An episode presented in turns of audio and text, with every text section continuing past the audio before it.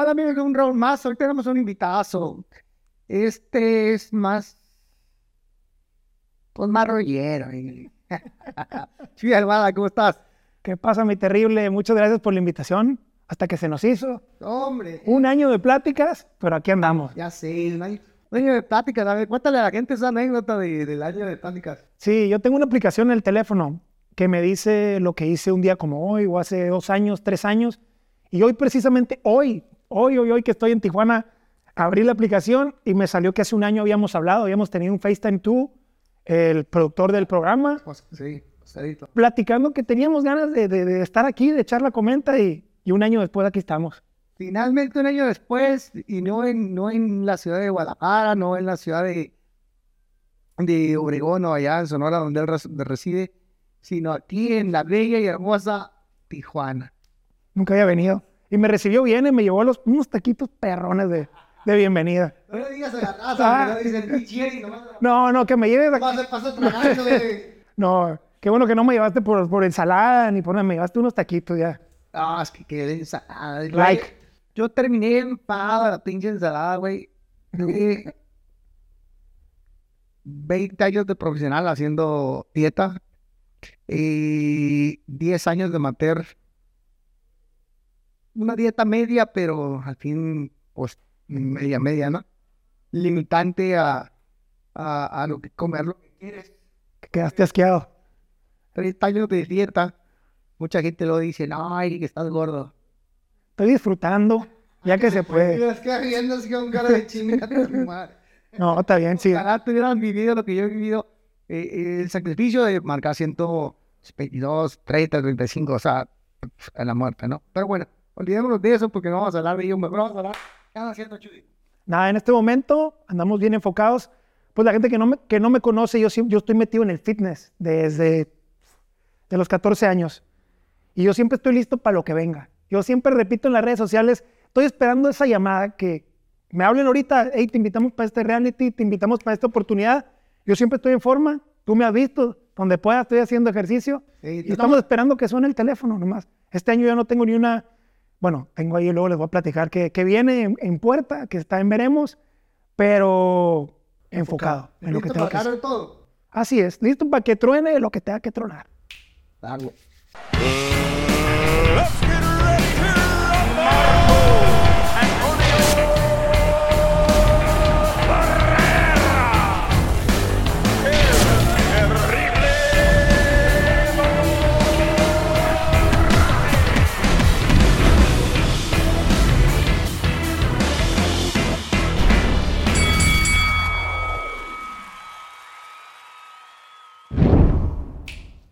Ya estamos de vuelta. Este, oye, Chuy, a ver, cuéntame, este, el ejercicio, estás, estás como, este, enviciado de, ah, ah, ah, de estar mamadolores. Pero a ver, cuéntame, ¿cómo, cómo, nació esa locura y, esa, y esas ganas de estar haciendo ejercicio? Mira, esta historia está chistosa porque yo soy de Navajo, Sonora. En la primaria y la secundaria que estuve, pues era puro básquet. Y yo pues era el deporte que tenía que hacer, pero no lo disfrutaba. Era bueno, estuve en la selección, fui al- a, estatales, pero mis papás me cuentan que ellos me iban a ver y la neta yo me hacía güey, iba a los partidos y me escondía atrás del- de alguien y pedía la pelota, me daba miedito jugar básquet.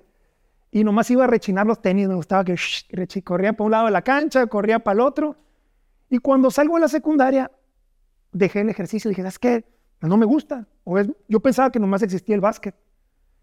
Y un día estaba en mi casa, llegué a comer y mi mamá me dijo, mijito, te acabo, le acabo de pagar un instructor de gym y le acabo de pagar, te acabo de escribir a, a- a clases de box.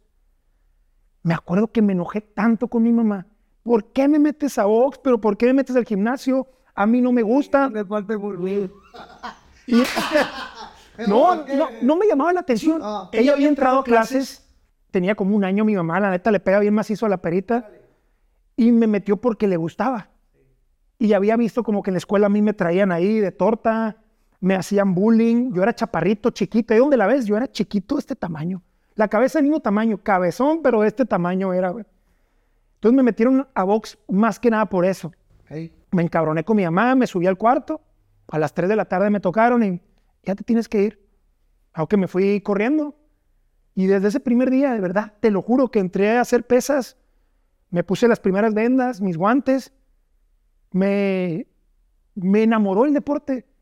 Fueron varias cosas, o sea, tenía un, un buen entrenador. Eh, él era profesional en ese momento. Me fue gustando. También iban niñas a la clase. No te voy a mentir que iba de bola, iba perfumado a la clase de box. Pero, pero, algo me, me ató. Pues me gustó el ambiente. Me gustó que me desahogaba tirando golpes. Me desestresaba. Sacaba esa rabia como que yo me sentía muchas veces indefenso. En la escuela cuando llegué a tener estos episodios donde me hacían bullying, donde se burlaban de mí los más grandes, yo me sentía chiquito. La famosa carrilla. La- sí, güey, que ahora le llaman bullying. Antes era pura carreta, Pues la carreta. y la tenías que aguantar. La raza era media pesada a veces, ¿verdad? Y así, güey, entré sin querer queriendo, entré al box, entré al gimnasio, y desde ahí ya van 21 años que sigo ahí metido. Y ¿Cuántas morro ah? ¿Cuántos tienes? 34. 34. 34 años. Y la neta, no buscaba nada, simplemente buscaba hacer deporte. Y me fui metiendo en el box y me fui metiendo. Y veme aquí, platicando aquí con, con el terrible Morales, nada más y nada menos. Sí, pero, no. Yo quiero decirles por qué de repente este es mi comentario de que te digo, están viciados. Lo que pasa que está padre ser deporte. Yo creo que es una parte fundamental del hombre, del crecimiento, del desarrollo, del día a día, hacer a- una actividad física, sobre todo en nuestro país que tiene muchos problemas de obesidad.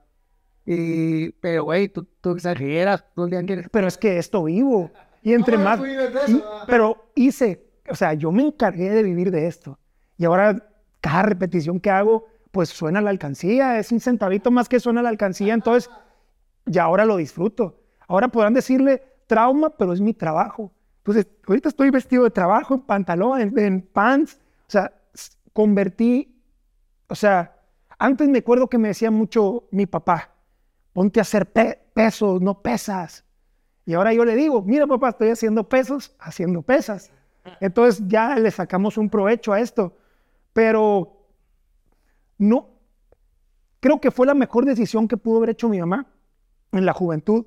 Yo creo que cu- cuando te acercas al deporte, te alejas un montón de los vicios. Claro. Y yo creo que encontré ahí mi, mi escapatoria o mi terapia, porque el ejercicio no solamente, ¿qué le puedo decir a la gente? Se metan a hacer pesas para estar fit o entrar al boxeo para ser campeón del mundo. Hay mucha gente que, que está luchando contra otras cosas y el gimnasio de boxeo, las pesas, te hacen, ¿cómo te puedo decir? Llevar esos o luchar contra esos demonios que traes en la cabeza. Entonces puede servir mucho para terapia, puede servir mucho para, para mejorar tú mismo, para motivarte, para... En vez de un psicólogo, muchos tienen miedo de ir con un psicólogo. El ejercicio muchas veces se convierte en el psicólogo de muchos. Claro. Sí, yo, yo estoy, estoy de acuerdo contigo. Muchas veces la falta de actividad este, Te deprime, te da ansiedad. Te da ansiedad, tienes algunos problemas. Y una vez que regresas al ejercicio, todo, o terminas muy cansado. No te Y ni te acuerdas de nada. te acuerdas de nada. O este que, que eso es una realidad, ¿no? Que hay estudios que, que liberas ciertas este, hormonas, ciertas Endorfinas y te, que, te vuelves una persona más feliz. que te ayudan a ser más feliz, más contento, estar, sentirte mejor, tener pensamientos más, más claros, más abiertos. Y eso es bueno, eh, este, pero platícanos, platícanos a todos aquí, a, a a nuestro público, ¿en qué momento pasó de ser, bueno, no, no, cómo empezaste con esa, ya, ya me dijiste cuál fue tu introducción, pero cómo empezaste a decir, a, a descubrir que te gustaba y que lo podías capitalizar? Ok, mira. Nos regresamos a mis 14 años y me da mucho gusto poder platicar en este espacio contigo de lo que hay, porque muchas personas escuchan Chuy y piensan en box, pero hay muchas preguntas y yo las leo. O sea, si tú te metes al internet, una de las, una de las cosas que más escribe la gente en Google, en YouTube es Chuy, sparring. ¿Cuántas peleas tiene Chuy? ¿Quién es Chuy? Chuy en el boxeo. hay mucha curiosidad detrás de mí y por qué el nombre del boxeo resalta en grande cuando se habla de mí. Y aquí voy a platicártelo. O sea, a mí me encanta tener este espacio para poderle contar a la gente por qué Chuy siempre viene arrastrando el nombre del boxeo. Y ahí te va. Entré a los 14 años a boxear y lo estaba haciendo como un hobby, como terapia, como ejercicio. Como a los seis meses, siete meses, mi entrenador me empieza a ver esas ganas y que empecé a destacar de los demás. No te voy a decir que, wow, qué bueno era el Chuy, pero tenía talento y me gustaba y me llamaba la atención. Eh, y me dice, ¿qué onda, Chucho? ¿Te animas a pelear? Va a haber peleas este viernes en la cancha municipal. Ahí en Navajo, enseguida de la iglesia, hay un ring y, hay, y ahí organizan muchas peleas los fines de semana. Vale, dije, yo quiero pelear. Va, me encanta, yo quiero. Ya llevaba varios meses entrenando. Mi entrenador, la neta, estaba bien pirata, lo quiere un chorro.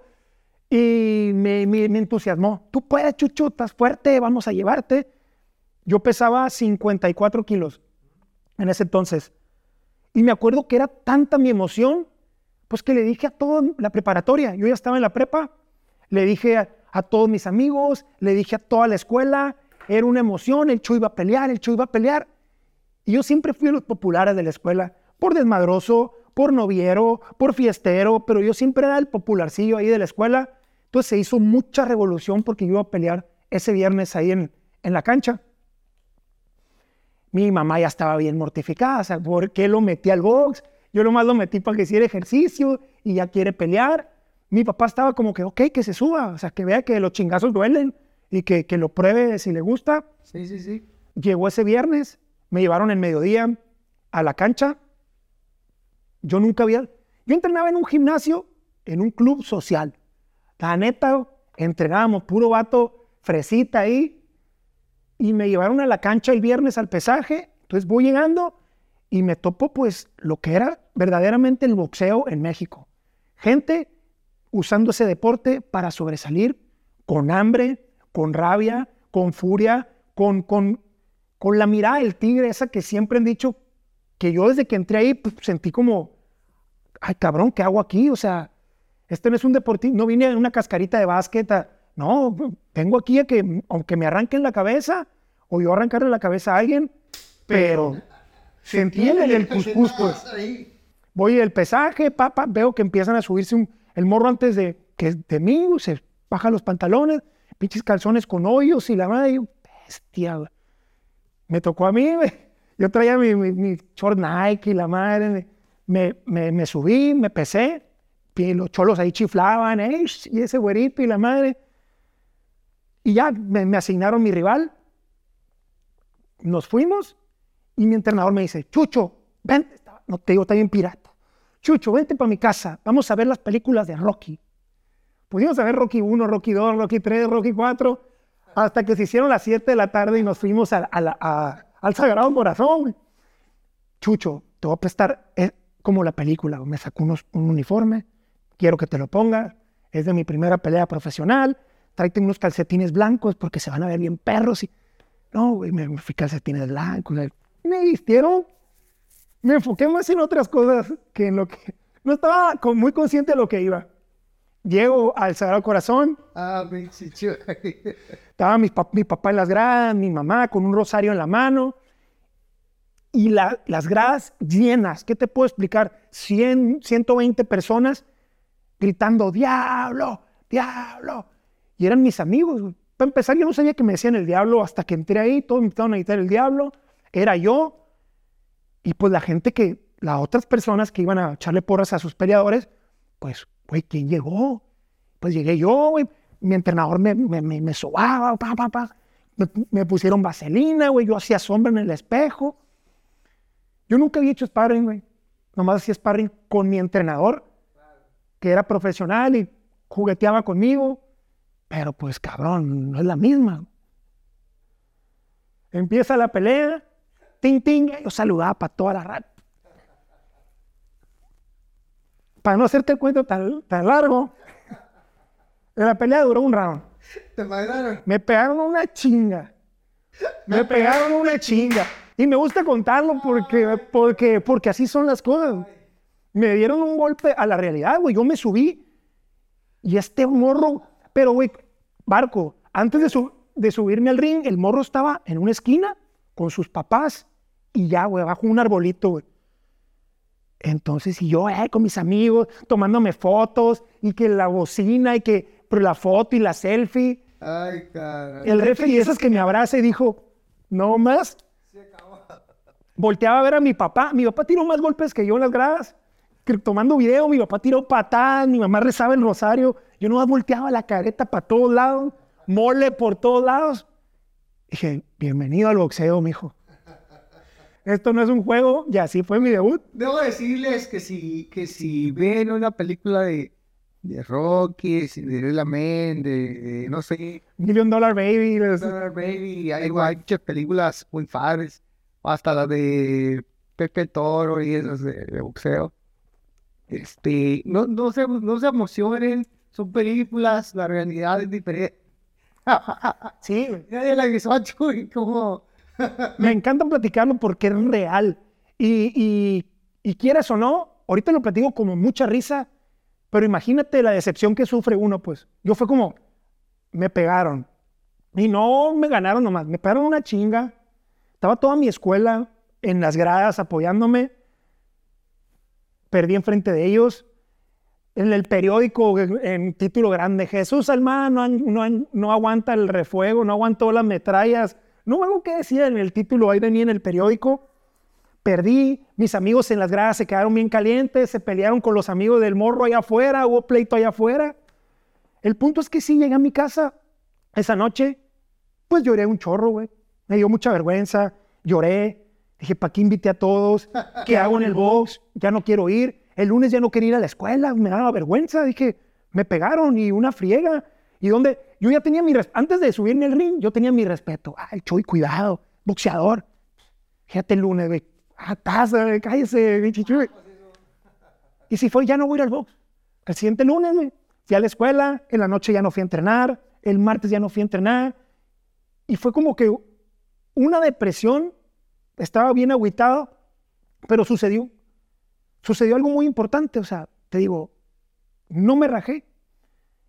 Yo no sabía que de eso iba a vivir, yo no sabía que algo bueno venía para mí, que un aprendizaje, porque muchos lo ven como derrotas, pero al final la vida te da aprendizajes. Era como que, pum, esto es lo que hay. O, y, y me di cuenta, en el box gana el que entrena más. ¿Por qué te pegaron? ¿Por qué ese cabrón entrena más que tú? ¿Por qué ese cabrón tiene los pies en la tierra? ¿Por qué ese cabrón está levantándose a correr? ¿Por qué ese cabrón está haciendo las cosas como son? Y empecé a entender que la vida no era una película de Rocky, que la vida no era una película. Y a raíz de ahí, güey, me cambié de entrenador. Seguí entrenando. Un entrenador ya más serio que me ponía a correr, me ponía a entrenar, me ponía a hacer mis sparrings. Y empecé a, a como que a recuperar esa confianza. Ya me llevaba a otros gimnasios a hacer sparring. Ya sabía cómo controlar al inicio esa calentura y esa emoción que tú practicas mil veces tu uno, dos y te subes al inicio y terminas teniendo una pelea de, de sabanazos, pues. Ajá. Empecé a controlar todo eso y llegó la oportunidad como dos años después de volver a tener otra pelea. Tú dime, ¿tú crees que le avisé a alguien? A nadie de la escuela le dije, a mi mamá no quiso ir, mi papá no quiso ir y dije, yo solito. Fui, gané por nocaut en el primer round y fue como que, ok, bájale de humos, hay que seguir entrenando, hay que seguir enfocado. Y así me fui, teniendo otra pelea y otra pelea y sin decirle a nadie. Fui a un regional, lo gané. Y fue cuando esa cosquillita de que vamos a tal colonia a pelear, hay peleas en la cárcel, vamos para allá. Y me, empecé me empezó a gustar ese mundo. Y te estoy hablando de que eran mis 14, 15, 16, 17 años. Y, y- y a partir de ahí empecé a ver peleas. Algo que me gustaba mucho en ese entonces, Roy Jones, eh, buscaba peleas, ya no peleaba Chávez y buscaba peleas de Chávez para bajarlas de internet, para... Empecé a ver mucho box, como que a ver cómo pelean, qué es lo que hacen. Ya no veía películas, pues ya veía cómo entrenaban los boxeadores y, y de la mano del gym, o sea, seguí entrenando en el, pe- en el gimnasio, seguí entrenando en el box y cada vez crecía mi, mi, mi interés por el box. Me llamaba mucho la atención cómo vivían, cómo peleaban los títulos del mundo, los, los boxeadores. y me empezó a en- encantar ese mundo, pues y así fue como, como entré al boxeo. Claro. Nunca me imaginé que iba a poder vivir de eso. Yo nunca me, ni le futureaba, es más, decía, como que, no te puedo decir, que me levantaba y decía, quiero ser campeón del mundo. No, estaba viviendo el momento. ¿Y en qué momento lo, lo capitalizaste? Llegó como el momento de elegir una carrera y ahí yo quería estudiar psicología. Llegué a mi casa y le dije, papás, quiero estudiar psicología. Me dijeron, no, no, que psicología, no, que no estudies eso. Bueno, licenciado en deporte, no, que estás loco, que cómo, que te vas a morir de hambre. Estudia ingeniería. Y yo era bien burro para la escuela, bien burro para la escuela. Y ahí me ves estudiando ingeniería industrial. Pues está cabrón, o sea, ¿Terminaste? y sí, me, me gradué, seguí entrenando mientras estudiaba, seguí entrenando pesas, seguía entrenando boxeo. Ok. Allá en Hermosillo llegué con otros entrenadores, con los, me, entre- me entrenaba un hermano de Alfredo Caballero. Entonces estu- estuve entrenando con los caballeros. En ese momento traían ellos a, al Tyson Márquez. En ese momento traían al Porky Medina, al, Tornadito Sánchez, que en paz descanse. Y pues me seguía con esa intriga de que, güey, qué chingón la vida del boxeador. Pero no te puedo negar, hice las cosas mal. Porque la misma intensidad que le metía a las pesas, que le metía al, al entrenamiento, se lo metía a la fiesta. Yo era bien vago, yo era bien desmadroso. ¿Y, ¿Y por qué ganaba las peleas? Porque tenía talento. Pero llega un momento donde el talento aquí se estanca y el que trabaja duro te chinga.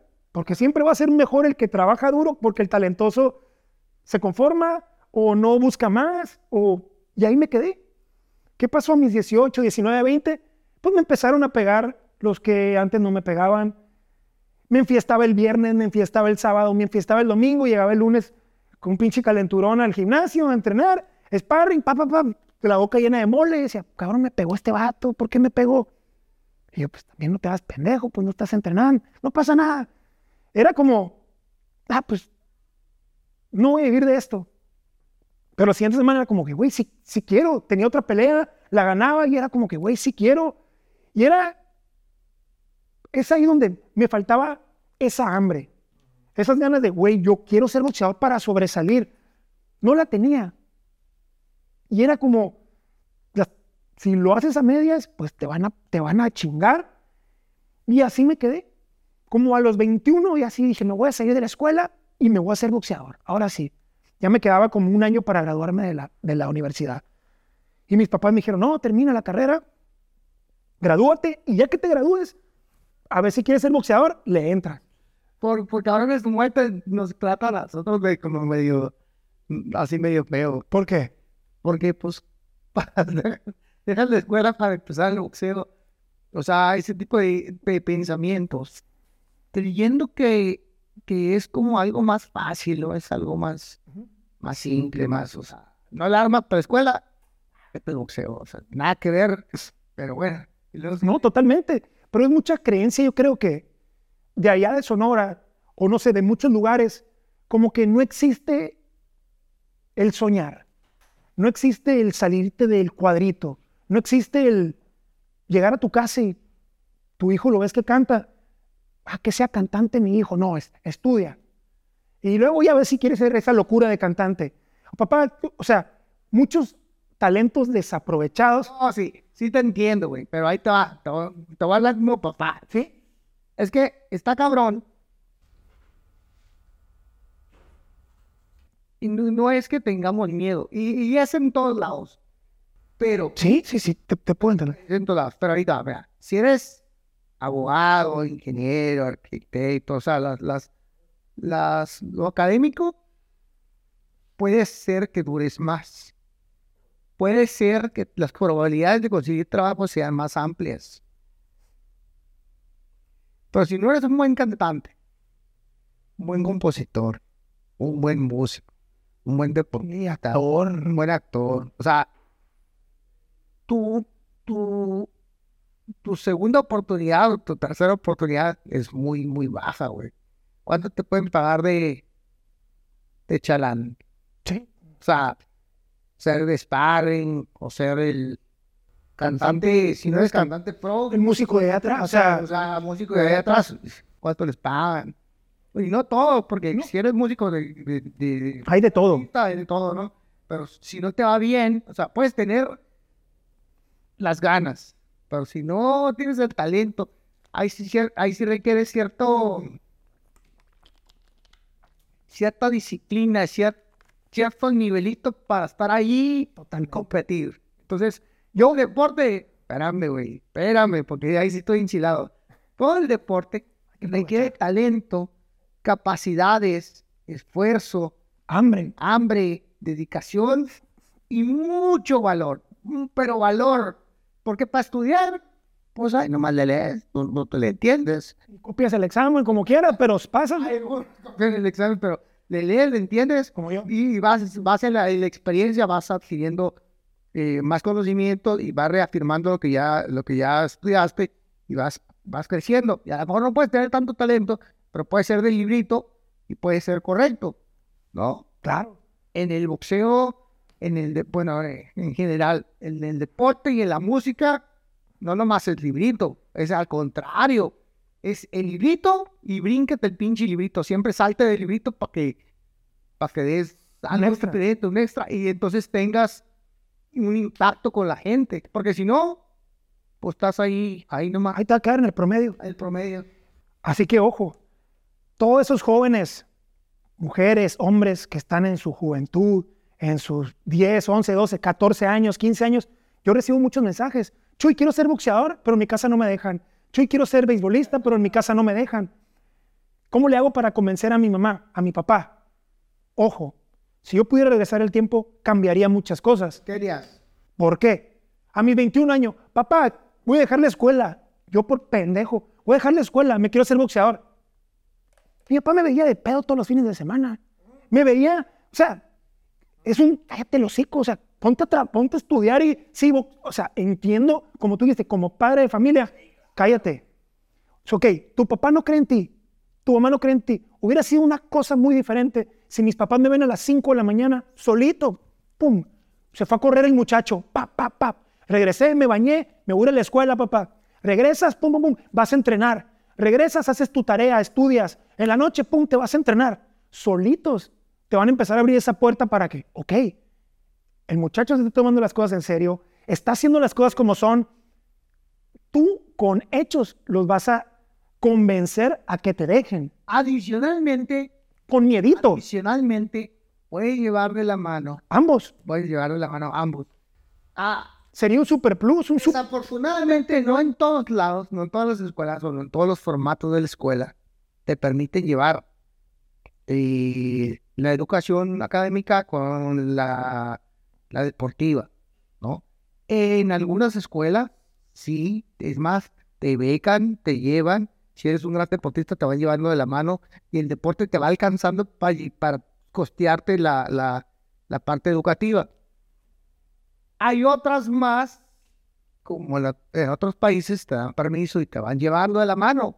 Muchos deportistas, por ejemplo, americanos, todos los basquetbolistas, futbolistas americanos, Beisbolista. son profesionistas.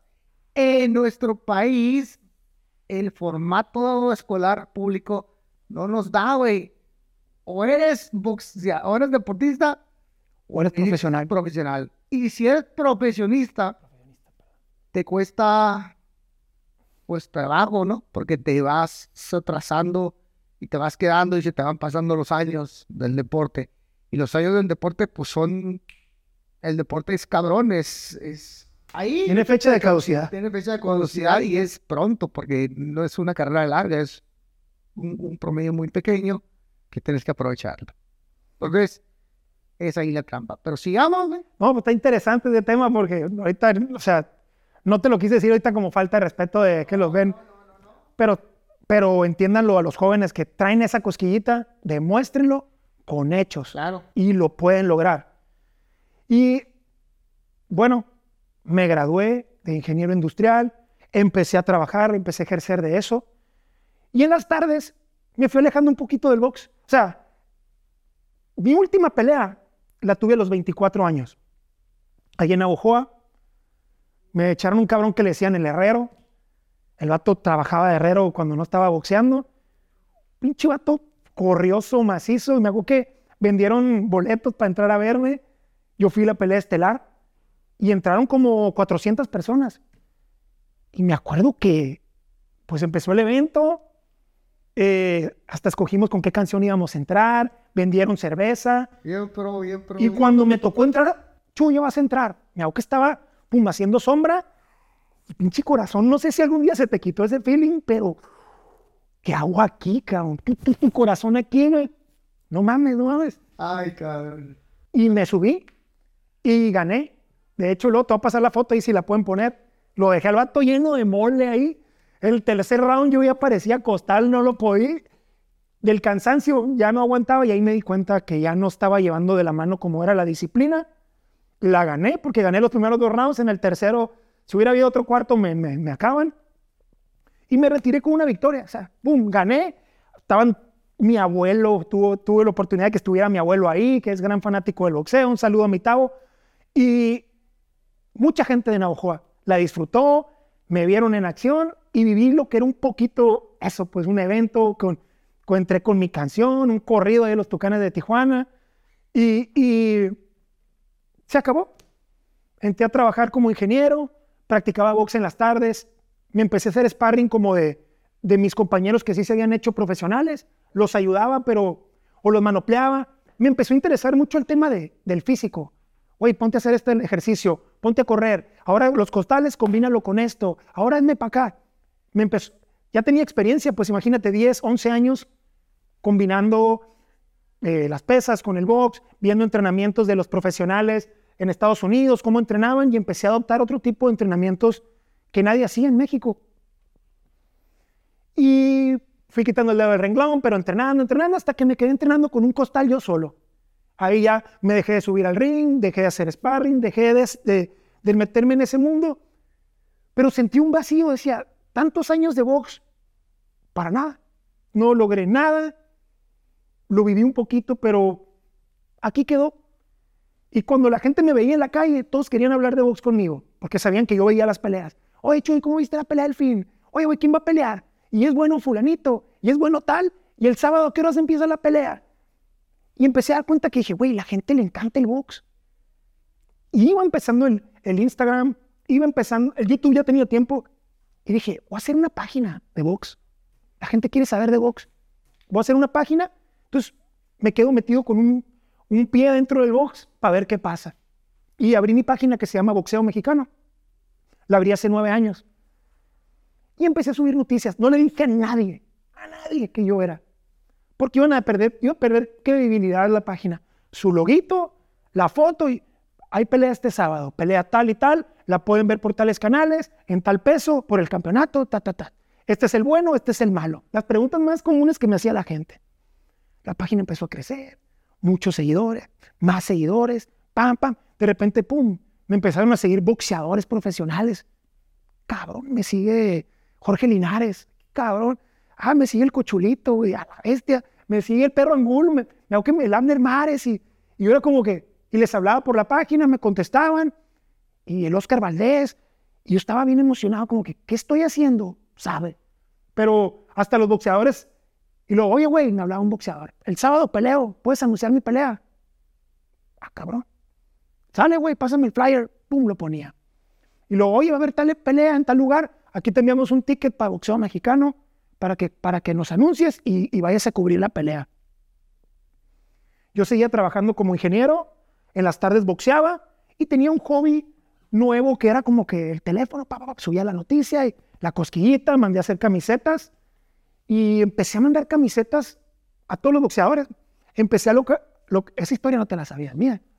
Empecé, no te sabías esta historia mía, te digo. No, no, no. Empecé a mandar camisetas a muchos boxeadores, pa, pa, pa, pa. Llegó el momento como cuando tenía como 70 mil seguidores, pues yo ya me sentía famoso. Tenía un año moviéndole mi página. Nadie sabía que era Chuy Almada el que movía esa página, pero me tocaba llegar a reuniones y que la gente, oye, ¿quién pelea ahora? Ah, voy a entrar a boxeo mexicano a ver. Y yo, "Ah, y- y mis compas andan en boxeo mexicano, fulanitos. Los boxeadores ya pum, en, en el wild card allá en, en- en Los Ángeles con mi camiseta boxeando. Y mi papá, ¿qué esa chingadera qué es? Me dice, "Pon- ponte. Ya bien, me salí de trabajar en industrial y me fui al campo a trabajar con mi papá. Mi papá es agricultor. Y en la agricultura hay un chingo de tiempo muerto. O sea, no te puedes poner a ver la planta que crezca. Yo decía, ¿qué hago en este momento? Y cuando andaba en el campo y no había nada que hacer, sacaba el teléfono, pam, pam, pam, una noticia, pelea, pam, pam, pam, fulanito, pelea tal, pelea tal. O pum, me mandaba un boxeador, sube mi entrenamiento para que la gente vea que estoy boxeando. pa, pa, pa. Y decía, a ver, ya los boxeadores me están mandando sus contenidos para que yo los suba, porque había muchas páginas en inglés que hacían eso, pero yo era la única en español. Y decía, pues les voy a empezar a cobrar. Oye, ¿puedes subir esto? Simón, son 20 dólares. Pues yo decía, ni mucho, ni mucho. Ahí estamos, ropa. 20 dólares estás. Y estaba en el campo y subía la noticia y deja esa chingadera, mi papá. Ponte, deja el pinche teléfono. Y me hervía la sangre que mi papá no me entendía la emoción que yo tenía de mi página. Y, a ver, ya haces dinero. Y yo, pues 20 dólares, ponte a chambear en lo que sí deja lana. Y que esto, deja esa pendejada, deja el teléfono. En ese momento nadie vivía de las redes, era como una locura.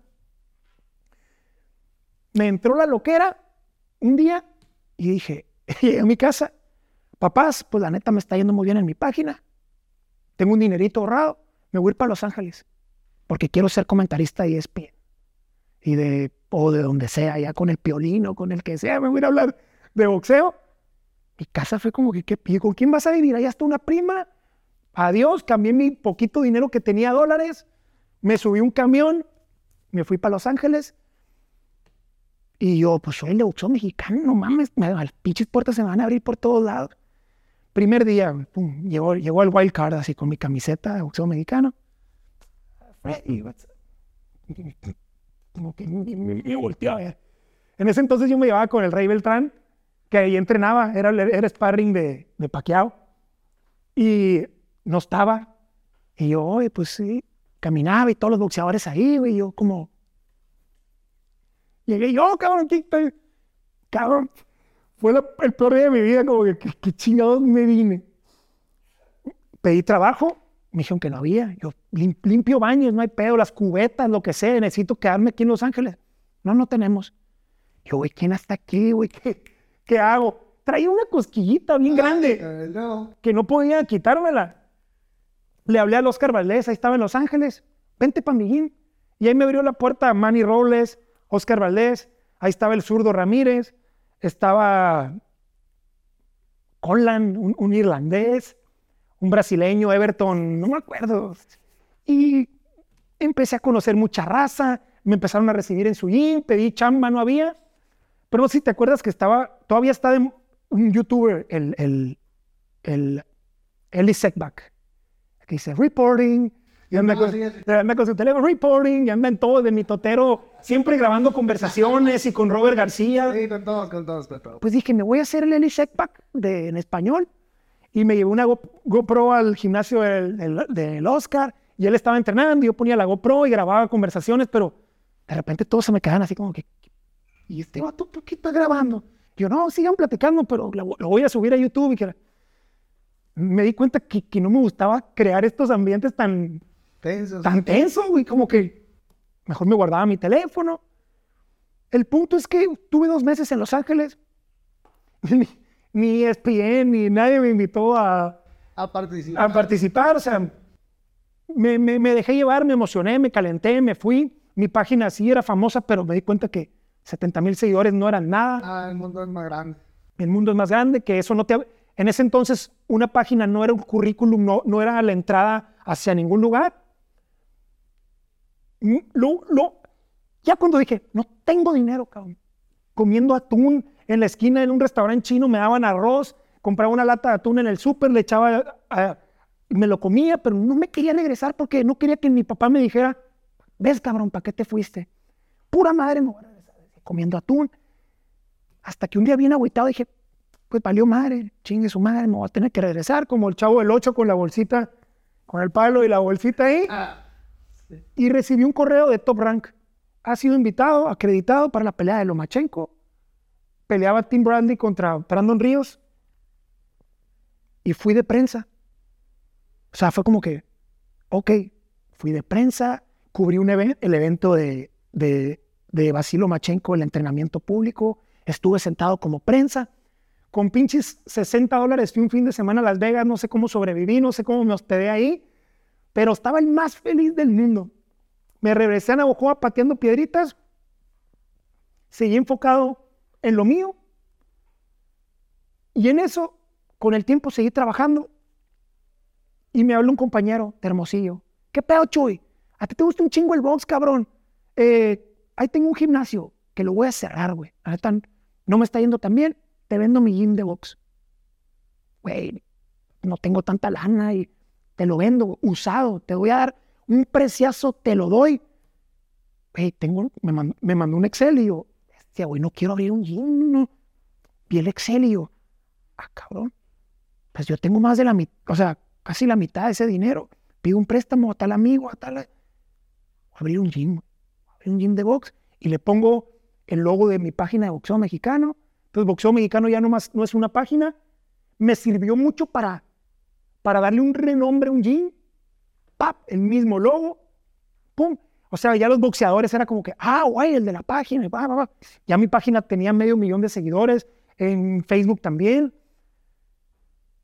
Y fue como que, pues voy a abrir mi gym. El boxeo, tanta experiencia de tantos años en el box, pues me puede servir de algo. Puedo vivir del box, mi conocimiento, mis amistades, mi esto, mi el logo. O sea, fue como que muchas cosas se hicieron así, pues. Muchas preguntas que en mi cabeza había. Como que, ¿cómo voy a vivir del box? ¿Cómo esto? ¿Cómo el otro? Se hicieron así, pues. Y fue, fue la oportunidad que pude para abrir un gimnasio. Ahorita tu pinche gimnasio, güey. Y ahí estás dando clases. Ta, ta, ta. Y luego, ¿qué chingas en el hexatlón? bien loco porque no es lo mismo abrir un gym. Yo dije, qué pelada, tengo 14 años entrenando, voy a abrir un gym. güey". Primer día de mi gym. Levanten la mano los que no han boxeado.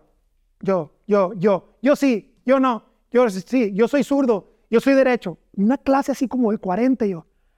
Madre mía. A ver, los que boxearon para acá, los que no han boxeado para acá. Es que yo soy zurdo pero escribo con la derecha, pero soy a la bestia. Dije, fue una locura, pero a raíz de ahí, gracias a mi gym, empecé a grabarme. Yo no, boxeo mexicano seguía, seguía mi gym y mi página de Chuy Almada era como que pues, yo siempre fui como la, la máscara de, de- detrás de todo. Y llegó un momento como que me voy a quitar la máscara y voy a empezar a enseñar lo que yo hago le dije a mi, ayer a mi novia, mi esposa, ¿me grabas, por favor? Y empecé a costalear, güey, pa, pa, pa, pa, pa. Y lo subía a Boxeo Mexicano y lo subía a Chuy Almada. Mensualidad, 400 pesos. Vengan por su clase de prueba, tal gimnasio. Y de repente me empezaba a seguir raza de todos lados. Oye, qué padre entrenas. Oye, me motivaste. Qué chingón lo que haces. Me levantaste de la cama, me sacaste una depresión y yo. Sacarte de una depresión porque subí un video. Grábame otro. Ya, ta. Y pa, pa, pa, de repente una página gringa me subí entrenando. ¿Qué es esto? A ver, amor, espérate. Me, me amarraba unas llantas, güey. Y empezaba a correr por la calle. Mi, mi entrenador manopleándome en la calle, güey. Pa, pa, pa, yo jalando llantas, güey. pu, pu, pu. A ver, súbelo. Pa, lo subía. Ta, ta, ta, todas las páginas de box me subían, güey. Y los seguidores me empezaron a subir. Como que, ¿qué, qué es esto de las redes? O sea, genero emociones, la gente se conecta conmigo, me suben los seguidores Un piratón conociendo más piratón. y me empiezan a buscar marcas, güey, pa, esta marca, esta marca, güey. La primera marca que me habló fue Cleto Reyes. Hola, ¿qué tal? Soy fulanito, me encanta lo que subes, pero hay un defecto muy grande en tus videos, que todo viene con otra marca, todo dice Tyro Boxing en tu dijo. Hazme una cartita a Santo Claus y te vamos a cambiar todo el equipo a, a Cleto Reyes. Güey, yo compré un gimnasio de segunda mano. Todo tenía cinta, ya no podía tener más cinta, todo porque se estaba despedorrando. Los guantes estaban despedorrando. Todo se estaba cayendo, pero el gimnasio exitoso, lleno, yo feliz. Y fue como que le hice una carta, güey, así a Cleto Reyes. No sé cuánto me vayan a decir que no, cuánto que sí. Pasó una semana y llega un camión, güey, al gimnasio y me bajan costales, peras, cubos de la pared, guantes. Mis primeros Cleto Reyes fueron regalados por ellos. O sea, ¿qué hacía un deportista que no es boxeador recibiendo, recibiendo esos regalos de una marca tan grande? Ay, no voy a decir nada, mejor que puedo quedar callado. Entonces, eso empezó a despertar mucho hate y odio en los boxeadores, en todo. Pero yo no estaba, quiero, aquí estoy como que para aclarar muchos puntos. Yo no venía a ocupar el lugar de un boxeador. Yo no venía a creerme un boxeador. Yo no venía a hacer de menos un boxeador. Yo era un soñador que trabajaba muy duro y que estaba usando el boxeo para transformar vidas. Porque en mi gimnasio empezaron a llegar, qué gorditos, que el otro, que el otro, y empecé a transformar muchas vidas y cuerpos, y mis redes empezaron a crecer. Entonces decía, me siento completo, me siento feliz. Esta marca creyó en mí. Todo todo el equipo que ya quité, lo doné a un gimnasio de escasos recursos. Mis guantes que quité, los doné. Entonces decía, estoy ayudando. ¿Por qué recibo tanto hate? ¿Por qué el boxeo es tan... Es lo que yo no he entendido. ¿Por qué el boxeo es tan celoso? Porque cuando abrí mi gym en, mi ciudad, los gimnasios locales de toda la vida era como, y ese pinche gimnasio, sí, con aire acondicionado, con televisión. Güey, yo no vengo a... Me explico, yo no vengo a pisotearlos, ni vengo a creerme más. Esta es la oportunidad que se me dio. Estoy comprando un gym de segunda mano y nomás le estoy echando muchas ganas a lo que hago. Sí, pero quiero, que que de repente ah, creo que la gente del boxeo eh, tiene una visión diferente. La visión diferente eh, no te permite que, o no te, no te das cuenta que las redes sociales hoy es una herramienta poderosa y entonces pues no se publicitan a sí mismo. O sea, no, no, no salgo yo diciendo, hey, este, ¿quieres ser boxeador? Ven a mi gimnasio, ¿sí me explico? Eh, tenemos otra forma de, de, de promocionar más a la antigüita. De hecho, nosotros en el gimnasio, en la zona norte, no hay ningún letrero por ningún lado. Nunca he visto un letrero, nunca recuerdo haber tenido un letrero de mi- por parte de mi señor padre. Este, toda la gente sabe dónde está el gimnasio, ¿no? Llega y, los que no saben, pero que nos andan buscando, pues encuentran y van y quieren entrenar ahí. Pero bueno, entonces la mayoría de ellos les cuesta con mucho trabajo a- atraer a la gente. Y entonces, pues claro que hay una crítica, mm, no sé si destructiva o una crítica Sí, la entendía, como un- la entendía. Podía entender que estaba haciendo algo que no era normal, que estaba haciendo algo diferente, pero yo quiero aclarar lo que no estaba haciendo para herir a nadie. No, no, yo- Y de repente, güey, yo subía, güey, gracias, Cleto Reyes, recibí este equipo, gracias esto. Ay, según tú, que, cabrón, yo no hice, yo no, robé, yo no robé a nadie. Oye, sí te entiendo, sí te entiendo, y te entiendo lo que hace, y entiendo este el concepto, ¿no? Pero mira, te voy a decir, te voy a explicar. Muchas veces hay gente con talento y las marcas no le quieren regalar unos guantes, güey, porque nadie lo conoce y es una apuesta a, a ciegas. Y, a- y tal vez tú no tengas el reconocimiento ni, ni la visoría, ni, ni sin ofenderte, ni, ni, ni, ni el potencial que tiene un joven que va empezando y que decimos, ah, mira, este, este puede ser la siguiente estrella, ¿no? Pero tienes la exposición que ellos no tienen. Y entonces, el que te volteen los, las marcas y te digan, hey, te ofrezco, tú volteas y dices, oye, güey, Sí, puedo entenderlo. Y por- aquí, está, aquí está el talento, o sea, me pueden decir. Pero mi talento, cuando abrí mi gym, yo no sabía si mi gym iba a ser de boxeadores o de gente común y corriente. Y mi gimnasio se volvió de, de transformar. El 99.9999% de mis clientes eran personas comunes y corrientes y un boxeador profesional, que hasta, la fecha siguió hasta el final conmigo. Entiendo, entiendo, entiendo. Y en ese mismo formato, ¿te fuiste al Licetlón? Del de estarme grabando tanto, de repente un día me hablaron de Telemundo. Oye, vimos un video entrenando tuyo. ¿Fue Telemundo? Ajá. Queremos que vengas a nuestro programa. Cabrón, volteé a ver a mi esposo y le digo, güey, Telemundo, Exatlón, yo, la tele. Si yo estaba jugando a las redes sociales, o sea, yo estaba, era algo nuevo. Yo no sabía que estaba creando como que tanto. Y gracias a Dios, pues pude conectar con la televisora. Estuve con Telemundo en, en el primer, la, la primera temporada. Exatlón. En la sexta semana Te digo gracias. me, me lastimé el tobillo y me tuvieron que sacar por una lesión. Pero quedé tan bien con mi, con mi desempeño que cuando fue la cuarta temporada, fue la primera vez que regresaron atletas de otras temporadas. Hubo votaciones, me regresaron, fui semifinalista. Con el tiempo volví a ver un All Stars, hubo votaciones, la gente me pidió de regreso, volví a ser semifinalista. O sea que Exatlón ha sido gran parte de mi crecimiento para darme a conocer en Estados Unidos. El programa número uno en Estados Unidos, en la hora prime time, dos horas al día, nos estaban transmitiendo pues durante seis meses, siete meses. ¿Cuánta gente te sigue en, en las redes sociales? Pues ahorita en, en Instagram ya casi soy, somos como 700 mil. Y en YouTube, pues ya somos casi 3 millones. Entonces, eh, todo fue por, gracias al deporte, gracias al boxeo, gracias a, a esa disciplina que pude entender después. O sea, mi, mi intensidad, yo siempre me consideré como una persona muy intensa.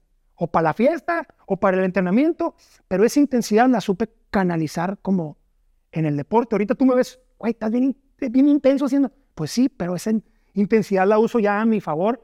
Ojalá pudiera regresar el tiempo y te lo juro, si pudiera cambiar la historia, desde los 14 años me hubiera disciplinado en un deporte. Ah, yo veo la gente que representa, yo veo a los olímpicos, se me hace agua la boca, cómo representan a México, cómo pueden ir a las Olimpiadas, cómo crecen, cómo... Porque en Hexatlón yo compito contra olímpicos. Llegué a competir, a competir contra medallistas de oro, llegué a competir contra beisbolistas profesionales, llegué a competir contra peleadores de la UFC, llegué a competir contra gente que está aquí, gente que ha vivido el deporte toda su vida. Y yo me hice como un apasionado de esas historias. Me encantan las historias de superación, de crecimiento. Y es ahí donde las empecé a adoptar. Ok, yo no fui olímpico, pero quiero motivar a personas a que hagan lo suyo, a que se levanten de la cama, a que entrenen más fuerte, a que trabajen más duro. O sea, yo no quiero que todo el mundo sea boxeador. Esa parte, ¿tú qué le dirías a la gente desde tu óptima, óptica, perdón, óptica? ¿Qué tú crees que le hace falta a la gente o a los jóvenes que de repente, pues, le, le quieren tirar, le quieren tirar, pero no le pegan? Yo creo que a, a la juventud hoy en día, todo el mundo sufre de ansiedad. Y, las, y la, mucha juventud sufre de ansiedad. Y la ansiedad yo siento que te la da el teléfono. En nuestros tiempos, yo me acuerdo que yo iba a entrenar con toda la ilusión, pero yo no llegaba a ver un teléfono, a ver gente más fuerte que yo, a ver gente que está haciendo cosas. Yo digo, ala, yo no hago eso, pero ¿por qué no estoy así? Y yo nomás iba a la esquina, me compraba las revistas de Men's Health, leía una que otra rutinita y la ponía en el baño. Y era como que, ah, pues mi revista de Men's Health. Y era como creer, antes sí creí, estabas acostumbrado a esperar las cosas a largo plazo. Ahora es, voy a comprar algo por Amazon. O me llega en tres días o para mañana. Para mañana. Todos los morros quieren todo, pum, un clic, pum, porque no tengo tiempo. Se traba tantito el teléfono y es como, no sirve. O sea, ahorita todo el mundo quiere todo así. Entonces los morros sí sueñan y se levantan y creen, yo quiero ser este deportista, pero empiezan a ver las redes y ven otro que ya está allá y se empiezan a ver su vida. Y es como que yo les diría, tranquilo, estás haciendo lo tuyo. Y mientras hagas lo que tienes que hacer todos los días, tarde que temprano, vas a avanzar. A lo mejor no estás donde empezaste. O sea, a lo mejor ya no estás aquí en cero, ya avanzaste. O sea, no estás en donde quieres estar, pero no estás en donde empezaste. Y eso es lo que le pasa a muchos. Y son muy poquitos los que lo logran.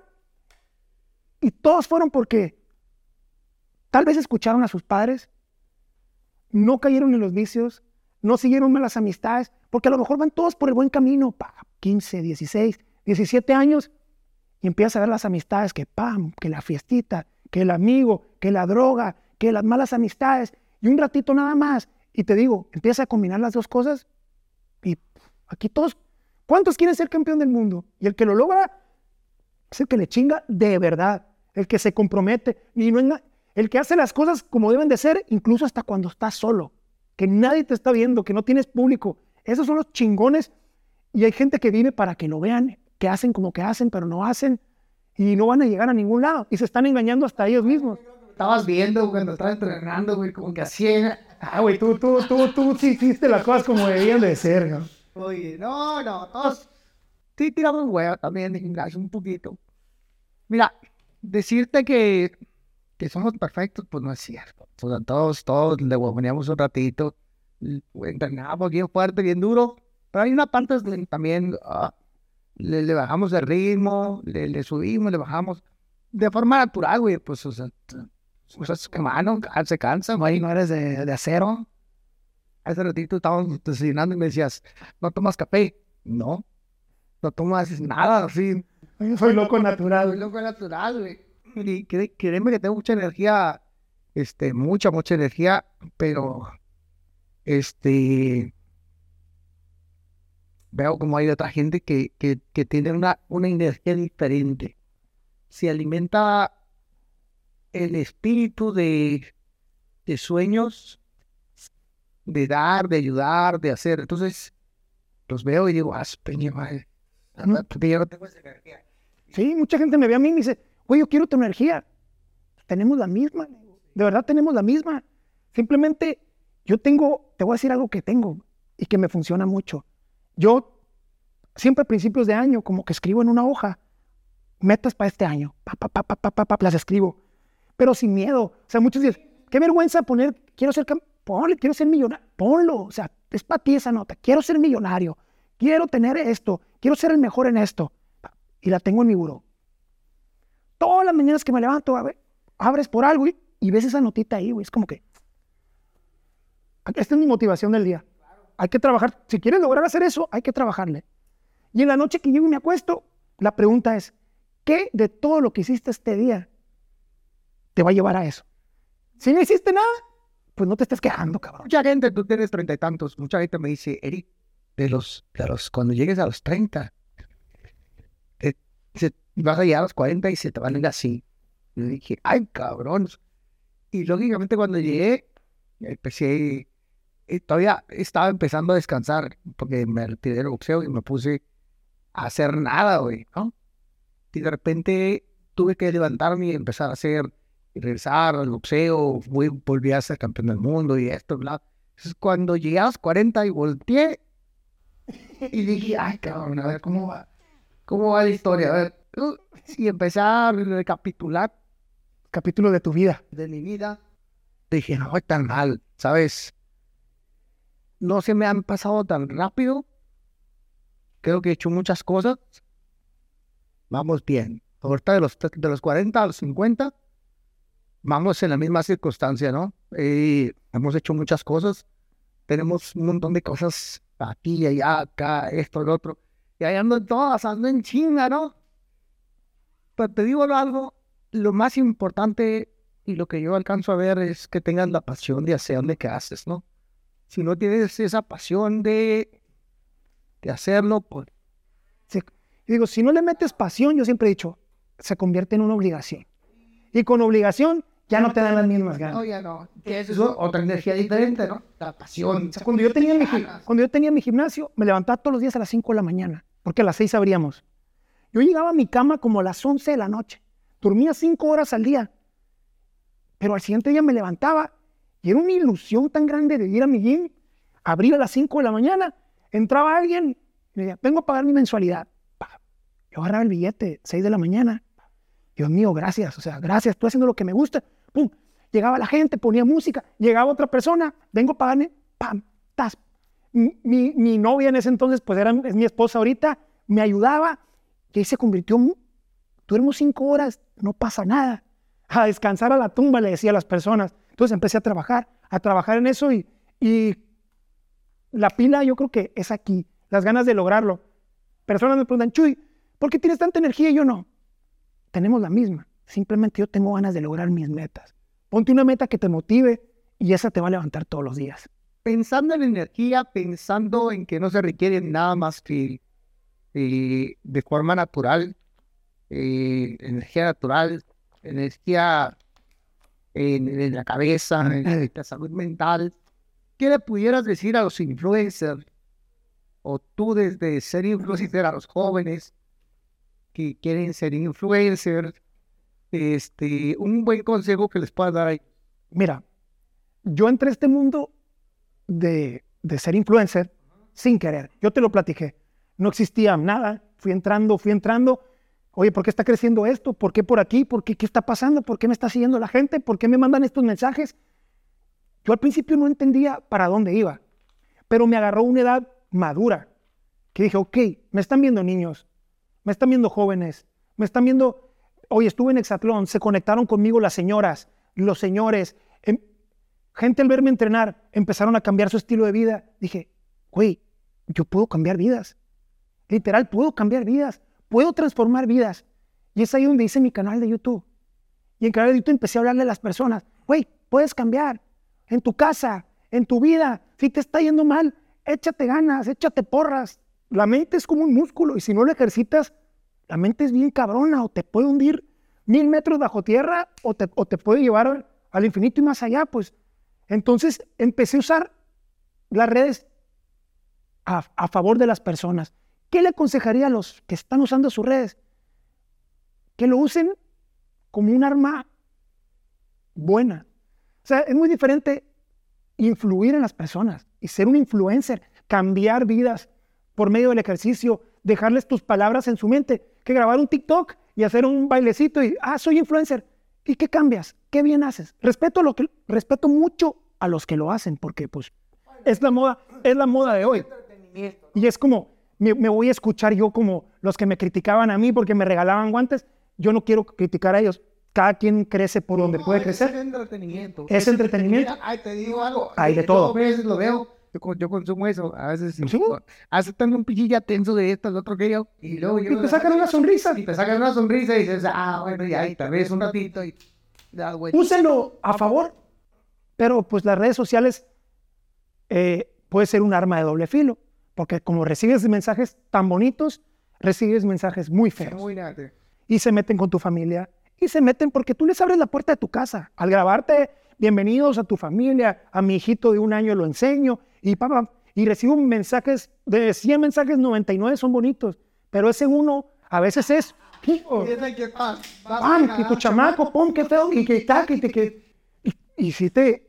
Y mucha gente les genera mucha depresión y mucha tristeza que la gente opine de ti, pero acuérdate que tú les abriste la puerta de tu casa y tú los dejaste entrar. Entonces, hay que ir con las olas. O sea, yo no busqué usar las redes sociales, hoy trabajo con ellas, hoy este es un arma, es mi arma de trabajo, y yo le aconsejaría a los boxeadores, porque estamos hablando de boxeadores, que se abran un poquito más. O sea, hay marcas buscando talento. No te grábate, grábate entrenando. Mañana, mañana salgo en. En, en leotardo, sí. Porque de cura en cura, te lo juro. Sí. Leotardo, sí. Como, como el otro. Oye, pero, Dando clases de, no, no, pero mira, broma tras broma. Mis, mi, mi broma, o sea, mi jueguito del boxeador me abrió todas las puertas. Claro. y aquí estoy conversando contigo y tengo amigos a boxeadores y en las peleas me invitan y te conocí en una función de box que me sentaron con puros boxeadores y yo, o sea, la gente me ve como esa parte del boxeo. Y yo no estoy aquí ni para robarme protagonismo, ni convertirme en un Jake Paul y hacerme el... el- el- el- Yo estoy aquí para transformar O vidas. sea, tenemos mucha gente de pantalón blanco, de pantalón largo, de camisa y cuello, y este. Y no, no pasa nada. O Es bien padre, yo quería... yo, te lo- yo te los odiaba, güey. Antes los odiaba bien cabrones, no sabes cuánto. Pero yo no hubiera sido de pantalón, a mí me hubieras conocido con una cheve en la mano. No, no, no, sí, o sea, la gente ajena al, al, al, al Sí. boxeador, pues como tal. Aquí anda chupando sangre este cabrón. Sí, yo, pero hay una parte de mí donde empiezas a lanzar con más calma, con más, con más este, con más paciencia, con más todo, y empiezas a ver lo necesario que hay, que se necesita gente, ¿no? Fíjate como tú, que entusiasta, que quiere llegar a algo y que tiene una formación de, diferente en cuanto a, a lo que está haciendo y lo que, y lo que quiere hacer que la gente vea. nos ayuda, nos ayuda a vender y a que el boxeo sea popular y que el boxeo eh, pueda ser el inicio para muchos como un juego Que lo practiquen todo. terminen practicándolo y que les guste o que terminen practicándolo a otro nivel porque creen que realmente pueden lograr o y descubrieron que este es su deporte. Al final del día todos forman parte de, ¿no? O sea, hay unos periodistas, güey, no hacen nada más que criticar, ah, criticar, criticar, criticar y ni siquiera critican bien porque no, no son objetivos con lo que critican y no tienen Criterio. Ah, ni criterio para criticar. Nomás critican a lo puro pendejo. Y, y entonces uno se molesta. Pero también son buenos. Yo a esos también los, los aprecio, los abrazo hoy en día porque me dan permiso de hacerle creer a la gente que no puedo, que no va a poder hacer eso, ¿sabes? Y me da gasolina para hacerlo y luego le, le demuestro que sí se puede hacer y digo, Pues lo hiciste. Gracias, gracias, señor. Gracias por ayudarme a, a ganar masa. eh, a hacer, hacer que el acto, el acto- Lo hiciste en tu regreso. Sí, sí, sí. Todo, yo, yo viví toda esa etapa, pero Para que la gente crea que- que el acto que sigue no se puede hacer. O sea, el truco que va que sigue no se va a poder hacer, ¿no? Y yo creo que es la parte donde muchos boxeadores del hoy, sin nombrar a nadie, se molestan con sus detractores. Cuando no entienden y no saben que esos son los que le ayudan a ser más grande. ah, es que yo siempre he dicho, toda esa gente que no cree en ti, y lo digo en todos los aspectos, no tienes que querer ser boxeador o deportista. ¿Cuánta gente no creyó en ti? De hecho, cuando yo estudiar ingeniería, un maestro de, mis, un maestro de la preparatoria se rió de mí. Almada ingeniería, me dijo, como que tú eres bien burro. Llegué a la casa y le dije, y papá, hoy se rió este maestro de mí. Me dijo mis verdades, Pues es- ahí me veo estudiando ingeniería, estaba haciéndole como que podía, haciéndole la barba a los maestros. Me gradué, cabrón. Ma- el maestro tiene una papelería. Dime qué hice el primer día que llegué con el título a Navojoa. Fui a la papelería y le dije, maestro, me saca 10 copias de esto. Lo abrió mi título, ingeniero industrial. Y, Almada, felicidades. A lo mejor ni se acordaba lo que me había dicho, pero para mí fue un, cerré un ciclo, no me derrumbaste, o sea, me, me- dio gasolina. ¿Y cuántos jóvenes o personas viven eso todos los días? Que, que hasta tus papás, de que, mijito, como lo platiqué ahorita, ¿cómo vas a querer, cómo vas a ser cantante? Cállate. No les agarres odio. Ese cállate, nomás es, te voy a demostrar, papá, que sí puedo. Te voy a demostrar que sí puedo. Y cuando lo logres, es más, darle las gracias a ellos, porque no creyeron en mí, ve dónde estoy ahorita. más grande. A ver, güey, cuéntales, por favor, tu mejor éxito. El mejor éxito para mí ahorita es haber salido en la revista, la portada de Men's Health. La revista Fitness, que todo el mundo la conoce, que te digo que era la que coleccionaba desde niño, la secundaria, la prepa la tenía atrás en mi baño, ahí la leí en el, excusado. Y cuando empecé a hacer las cosas bien, en mi gimnasio y todo, un enero hice la listita que te dije de, de metas de ese año. Le dije a mi esposa, quiero salir en la revista de Men's Health. Pero ahí nomás salían puro caballo, puro cuarto bat. Marzo recibo una llama- un mensajito. Hola, somos los de la revista Men's Health, queremos que seas portada. Mira, brinqué de la emoción, se lo enseñé a mi esposa, yo sin mandarme el mensaje, yo sin nada, simplemente fue la ley de la atracción, fue haberle echado tantas ganas a todo lo que estaba haciendo. Salí en la portada de marzo de Men's Health y la portada del siguiente mes fue Canelo Álvarez. O sea, estoy hablando de dónde estoy. O sea, decía, a la torre, el morro de Navojoa, que, que mucha gente lo tomaba de burla, el que jalaba llantas, el que no sabía ni para dónde iba. Aquí estoy. Iba a los aeropuertos de. No te imaginas qué bonito se sentía ir al aeropuerto de Ciudad de México, entrar ahí a comprar un agua y volteaba la revista y yo. Es más, la agarraba y pagaba y era como la, la que estaba, pip, 120 pesos. Y yo, y yo, y yo. Te no, me del mundo. Gracias. Ah, eres tú. güey?" Y yo, sí. E- Era, no te imaginas la emoción que era. Y pude concretarlo. Llegué a casa, yo ya no vivía con mis papás. Llegué a mi cuarto viejo, abrí el baño, pa, puse la revista encima de todas las que tengo en Ya, Medfield. ya entiendo por qué Dios no le da sons a la. Hágaselos a la cara. A la cara. dijo. Pero fue, ese fue un logro muy bonito. Tu knockout recibido más fuerte. O sea, tu noche más triste, tu momento más triste. Tu. Uh, uh. Yo creo que fue cuando estaba en Hexatlón, Ah, en la primera temporada, que me lesioné el tobillo, estando en la mejor, siendo el porcentaje más alto de la competencia, en el que ya hablaban de que, ah, este va a estar en la final, este va a ser el más duro. Me lastimé el tobillo, me entró una depresión muy triste, muy, muy fuerte por estar lesionado. Los productores empezaron a hablar de que pues ya te vamos a tener que sacar, te vamos a tener que sacar. No supe lidiar con esa lesión y fue tanto mi enojo y me dejé consumir por no sé qué demonio. Me acuerdo que el coraje le, le pegué unas patadas a una palmera que estaban ahí. Es la primera vez que lo digo, nadie lo sabe. Mi tobillo se puso más grande y me sacaron. Y cuando me sacaron, me di cuenta que adentro de este chuy tan fuerte había una mente muy débil.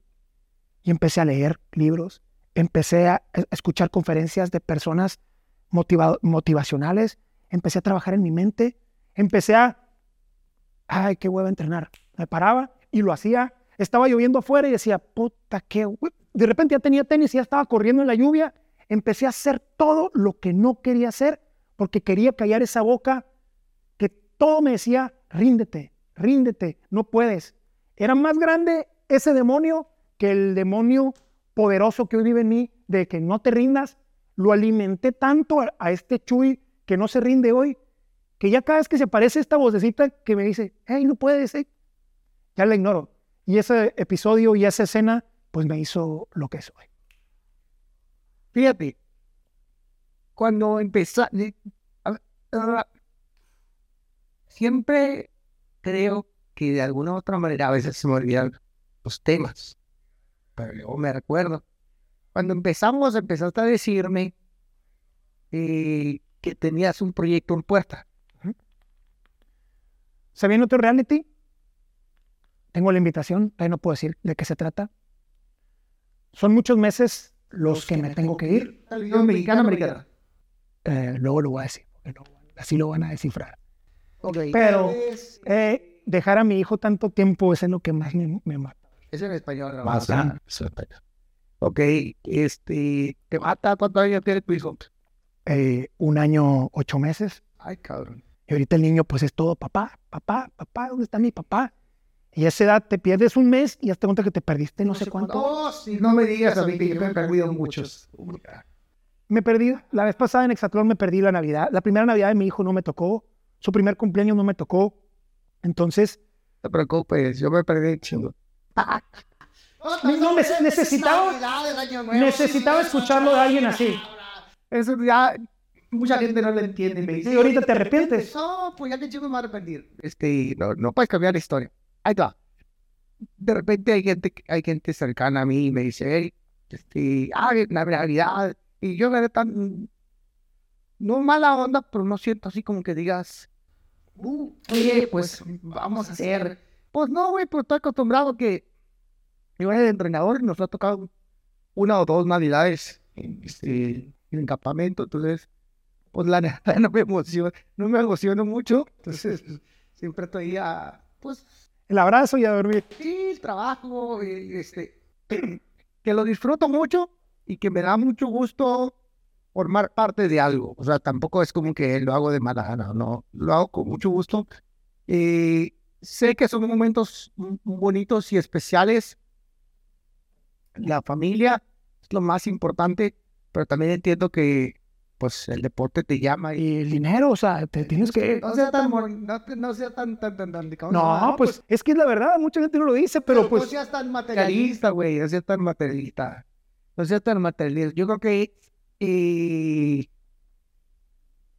a veces no, es materialista. Sí, no, pero no es el dinero, güey. A veces, a veces es la historia, lo que puedes hacer, lo que estás haciendo.